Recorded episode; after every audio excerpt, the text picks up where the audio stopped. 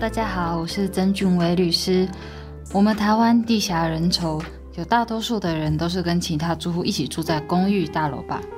公寓大楼的地下室常常规划成停车空间，但因为地下室的停车空间大多是公寓大厦的共有部分，所以在这个大家都有产权、都可以使用的共有部分呢，就常常会发生很多纠纷。今天想和大家聊聊地下停车场常见的纠纷哦。首先，我刚刚说地下室提升空间是所谓的共有部分，这是什么意思呢？那就要来看一下，我们买某大楼中的一户，在法律上到底是买到些什么？例如，我中乐透买了吴江的五楼加两个停车位，好了，那我实际上就是买了吴江的五楼我住的房子本身，也就是专有部分。还有呢，我也买到大楼的公共设施，也就是共有部分。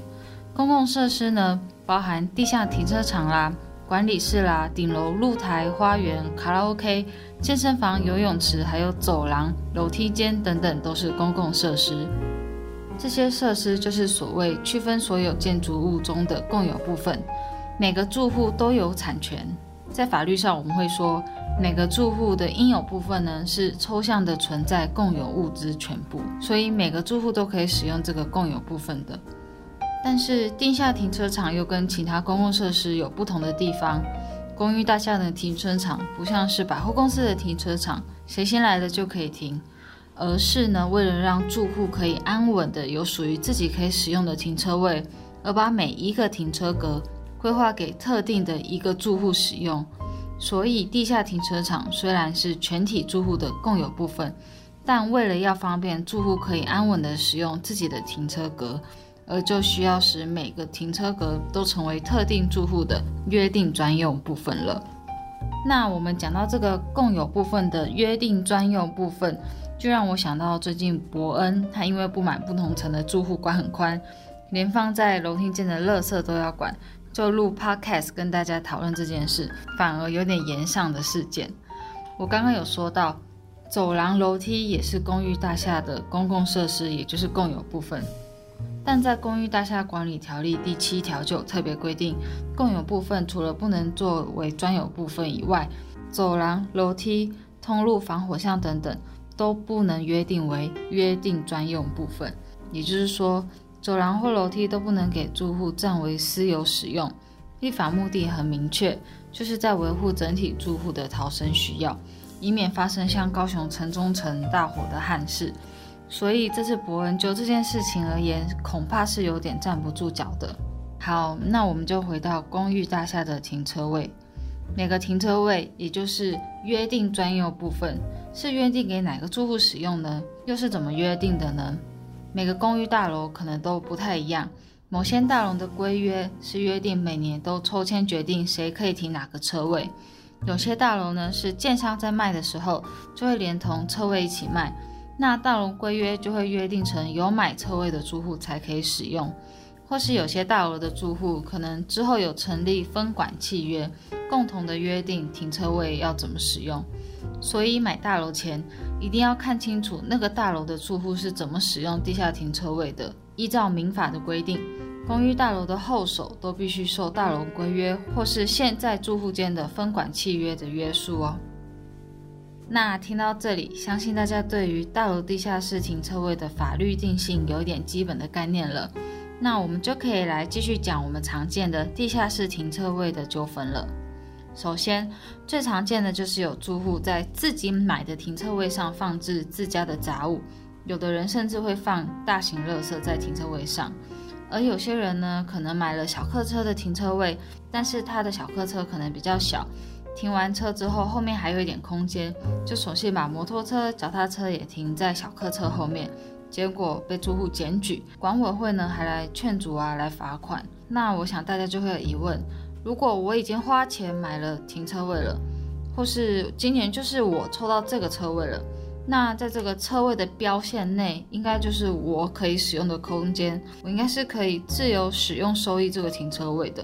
那为什么我摆放杂物或是多余的空间再停机车会被检举呢？那其实，在法律上并没有规定的很明确，说大楼的地下停车位上除了停一台车外，可不可以再放杂物，或是可不可以再放摩托车。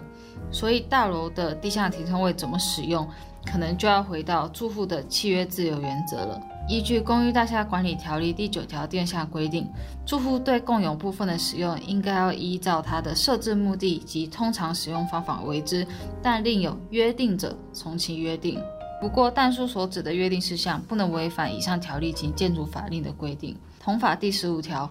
住户应依使用执照所载用途及规约使用专有部分，还有约定专有部分，不得擅自变更。所以呢，住户要依使用执照所载用途及大楼的规约来使用这个约定专用部分，也就是停车格，而往往顾虑到地下停车场的通行安全、卫生等等。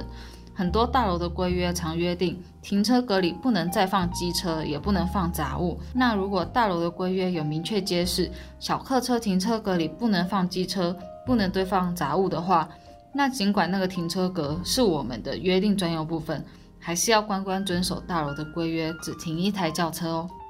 如果住户不遵守规约的话，管理委员会是可以依照大楼的规约罚款。或是报请县市主管机关处理，主管机关是可以罚不遵守规约的住户四万元以上二十万元以下罚款哦。那如果规约没有特别约定停车格不能放杂物，导致有些住户常有塞满停车格的情形时，那就要赶快在大楼的区分所有人会议，也就是区权会上，让住户们来决议大楼的规约，制定完善的停车场管理办法。明确规定大楼地下室停车位的使用方式啦。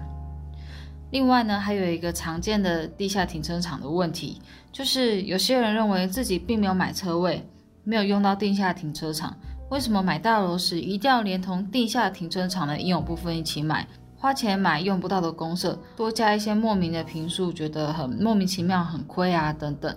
首先呢，地下停车场虽然是地下停车场。但其实我们仔细看使用执照的话，地下停车场除了停车的用途以外，常常还有防空避难室、梯间、水箱、机械室等等用途。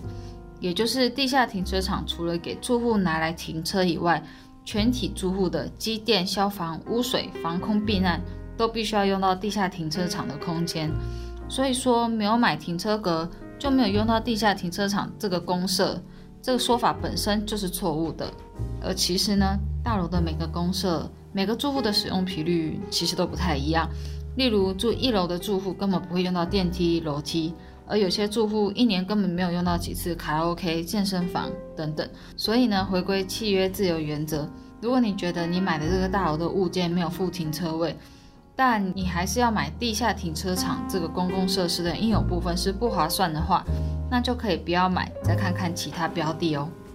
好了，讲到这里，不知道大家对地下室停车场的法律定性，还有一些纠纷处理，有没有多一点概念了呢？以上我讲的都是停车位算是比较常见的法定停车位，而是全体住户的共有部分的一般情形。那如果停车位是增设停车位或是奖励停车位，那可能就会有所不同。建议可以带地籍成本给律师做详细评估哦。大家除了以上常见的地下停车场纠纷外，如果还有什么问题或案例，都欢迎可以跟我们分享哦。